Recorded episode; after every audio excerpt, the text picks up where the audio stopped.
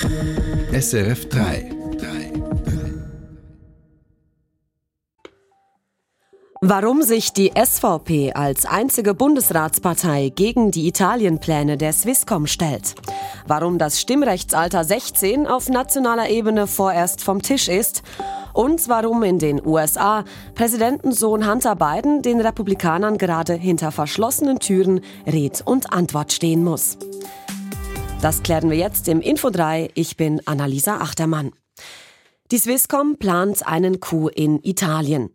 Sie will für fast 8 Milliarden Euro den Mobilfunkanbieter Vodafone Italia kaufen und mit ihrer italienischen Tochter Fastweb zusammenlegen. Auf einen Schlag würde die Swisscom damit fast jeden zweiten Franken in Italien verdienen. Das wirft politische Fragen auf. Denn die Swisscom gehört mehrheitlich dem Bund, der Allgemeinheit also. Aus dem Bundeshaus Dominik Mayer. Wenn die Swisscom einkauft im Ausland, dann wird das schnell politisch, weil Handy, Telefon- und Datennetze der Swisscom zur kritischen Infrastruktur gehören, weil jeder Kauf Risiken birgt und weil der Bund als Mehrheitsaktionär ein Vetorecht hätte.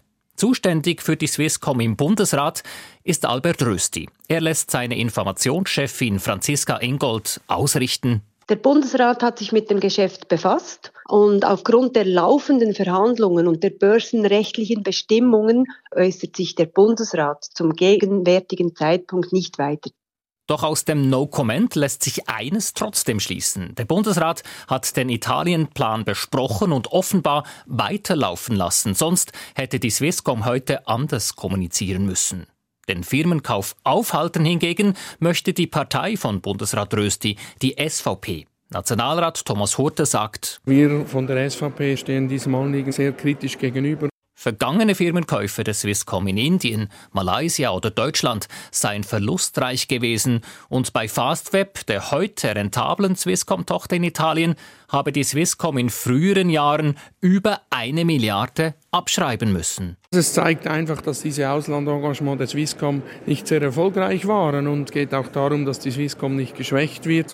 Weniger kritisch als die SVP sind die anderen Bundesratsparteien. Nationalrat Martin Candinas, Wortführer bei der Mittepartei, ist offen für das Geschäft in Italien. Mit Gewinnen im Ausland aber müsse die Swisscom aufrüsten im Inland, beim schnellen Internet. Der Gewinn muss für die ländlichen Regionen, für die Bergregionen dort, wo ein Marktversagen herrscht, eingesetzt werden, zumindest zum Teil für solche Auflagen zu haben, ist die Linke, konkret SP-Vizepräsident John Pult. Den Italien-Deal an sich kann er nachvollziehen, weil die Swisscom in Italien bereits aktiv sei. Doch noch wisse er zu wenig über die Risiken. Das sind genau die Fragen, die dann auch der CEO der Swisscom sicherlich in unserer Kommission beantworten muss, damit wir das besser durchschauen können. Aber prima vista ist es nicht unplausibel, Grünes Licht ohne Wenn und Aber gibt heute nur eine Bundesratspartei, die FDP. Ohnehin sei es an der Zeit zu diskutieren, ob der Bund die Swisscom nicht ganz privatisieren solle, sagt Ständerat Hans Wicki. Der Markt spiele. Wir haben mehrere Anbieter im Bereich Mobilfunk. Von daher gesehen braucht es meines Erachtens keine Mehrheitsbeteiligung mehr. Und diese Position könnte durchaus eine Diskussion werden im politischen Prozess. Die Swisscom privatisieren, das war vor fast 20 Jahren schon einmal Thema im Bundeshaus. Der Nationalrat aber ließ den Plan damals knapp scheitern. Die Schweiz ist ein Schengen-Staat und beteiligt sich deshalb an den Kosten, die die gemeinsame Sicherung der Grenzen in Europa verursachen. Und das soll auch weiterhin so sein, Roger Brandlin. Die Schweiz soll sich weiterhin finanziell am Schutz der Schengen-Außengrenzen beteiligen. Das hat nach dem Nationalrat auch der Ständerat beschlossen. Das heißt, in den nächsten sieben Jahren sollen 300 Millionen Franken in den entsprechenden Fonds einbezahlt werden. Mit diesem Geld werden dann jene Schengen-Staaten unterstützt, die lange Außengrenzen haben, zum Beispiel Italien, Spanien oder Griechenland. Im Tessin sind 42 Rekruten der Armee an Noroviren erkrankt, in der Kaserne von Isone. Die Betroffenen wurden laut Verteidigungsdepartement isoliert und sie werden medizinisch betreut. Noroviren verursachen Magen-Darm-Infektionen. Das Virus wird relativ leicht von Mensch zu Mensch übertragen und weil es keine Impfung dagegen gibt, kommt es immer wieder zu Ausbrüchen in Gemeinschaftseinrichtungen, zum Beispiel eben in Kasernen.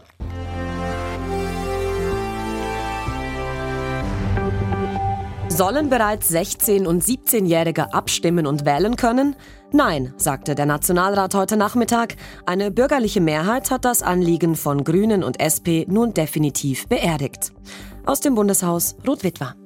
Das Stimmrecht ab 16 Jahren auf nationaler Ebene ist zwar vorerst vom Tisch, doch Kantone und Bund diskutieren seit Jahren immer wieder über ein tieferes Stimmrechtsalter. Bis jetzt können einzig Jugendliche ab 16 im Kanton Glarus abstimmen und wählen. Nach fünf Jahren ist diese Vorlage nun also gescheitert. Dabei hat der Nationalrat in all den Jahren bereits dreimal Ja dazu gesagt, wenn auch eher knapp. Jetzt, nach den Wahlen im letzten Herbst, hat der Wind Richtung rechts gedreht und das Ja zu einem Nein verweht. Die Argumente gegen die frühere politische Mitbestimmung sind über die Jahre gesehen immer etwa gleich. Die Schweizer Bevölkerung sei dagegen. Das zeigten die deutlichen Niederlagen bei Abstimmungen in den Kantonen. Zudem sei die Jugend gar nicht interessiert und zu wenig reif. Wer nicht mündig ist, soll nicht politisch mitbestimmen können. Oder anders gesagt, es sollen nur Schweizerinnen und Schweizer abstimmen und wählen, die Steuern zahlen, wie die SVP heute erklärte. So tönte es auch, als die Schweiz Anfang der 1990er Jahre das Stimmrechtsalter von 20 auf 18 Jahre senkte. Vorher war diese Senkung in mehreren Kantonen rund 25 Mal verworfen worden. Einige Jahre später wurde auch das Mündigkeitsalter nach unten angepasst. Auch bei den Argumenten gegen das Frauenstimmrecht hieß es, die Frauen wollten das gar nicht. Sie seien nicht in der Lage abzustimmen und zu wählen. Auch hier brauchte es zahlreiche Anläufe bis zum Erfolg. Im letzten widerspenstigen Kanton, Appenzell Innerrhoden, setzte das Bundesgericht das Stimmrecht für die Frauen durch. Der Ruf nach einem tieferen Stimmrechtsalter kommt meistens aus politisch linken Kreisen. Deshalb befürchtet man im bürgerlichen Lager, dass diese zusätzlichen Stimmbürgerinnen und Stimmbürger mehrheitlich den Linken nützen würden. Zwar gelten ganz junge Menschen, gerade weibliche, als eher links, dennoch wäre ihr Einfluss auf politische Entscheide nicht sehr groß.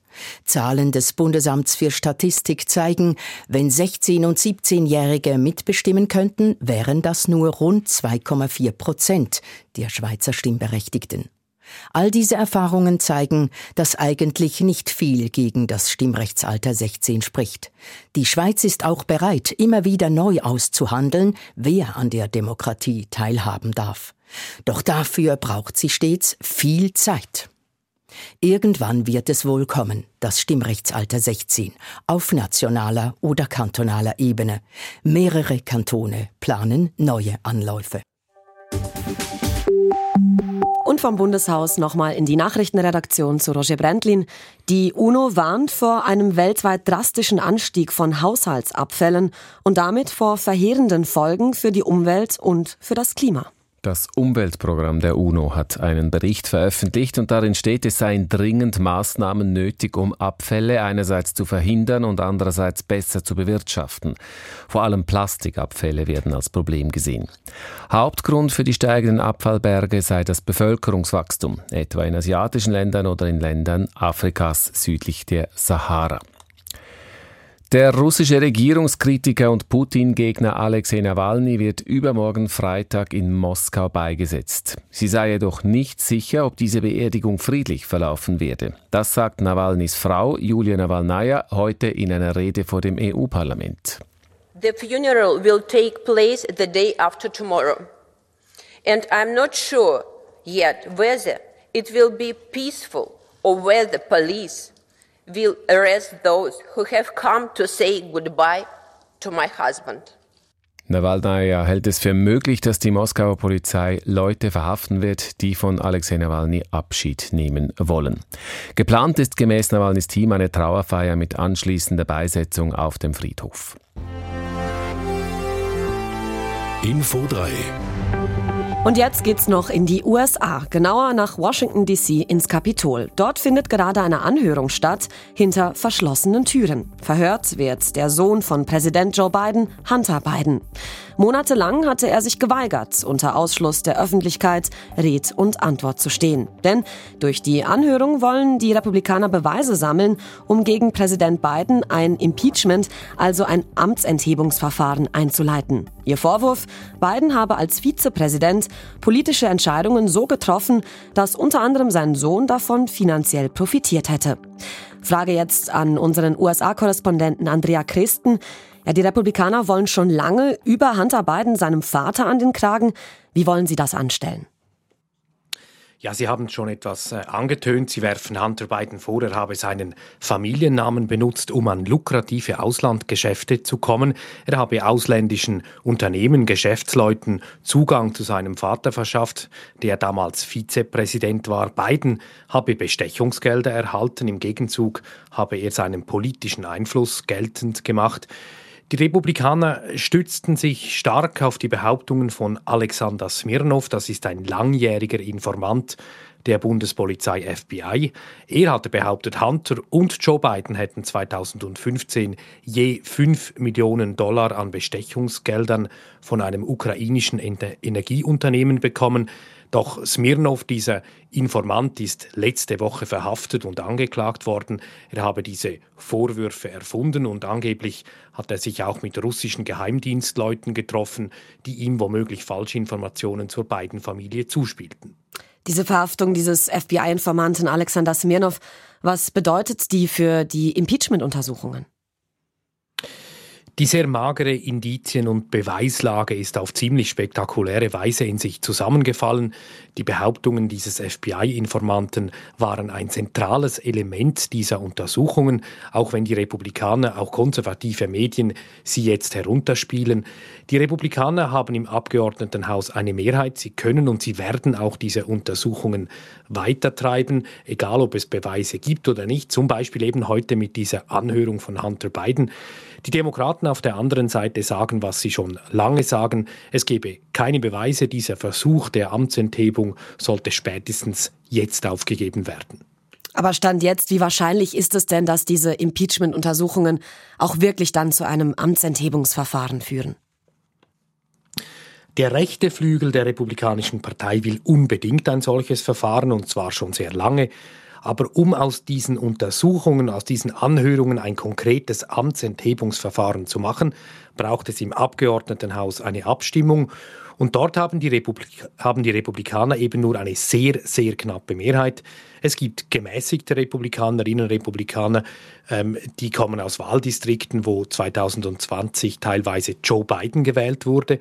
Es ist sehr gut möglich, dass sie äh, nicht für eine Amtsenthebung stimmen, dass also keine Mehrheit zusammenkommt. Bei der Anhörung mit Hunter Biden heute ist natürlich möglich, dass etwas Wichtiges, Neues ans Tageslicht kommt, aber das ist eigentlich eher nicht zu erwarten. Live aus Chicago, USA-Korrespondent Andrea Christen, besten Dank. Und zum Schluss noch zwei Fragen an Roger Brendlin. Wie sieht's an der Börse und in Sachen Wetter aus? Also an der Börse zunächst mal notiert der Swiss Market Index im Moment bei 11.425 Punkten. Das ist ein leichtes Minus von 0,1 Prozent. Der Euro wird zu 95 Rappen 35 gehandelt und der Dollar zu 88 Rappen 01. Noch das Wetter. Morgen Vormittag hat es im Flachland noch Hochnebel, ansonsten aber ist es eigentlich ziemlich sonnig morgen bei 12 Grad. Das war Info 3 am Mittwochabend, 28. Februar. Salim Staubli, Roger Brendlin und ich, Annalisa Achtermann, haben die Sendung heute zusammengestellt. Wir wünschen einen schönen Abend.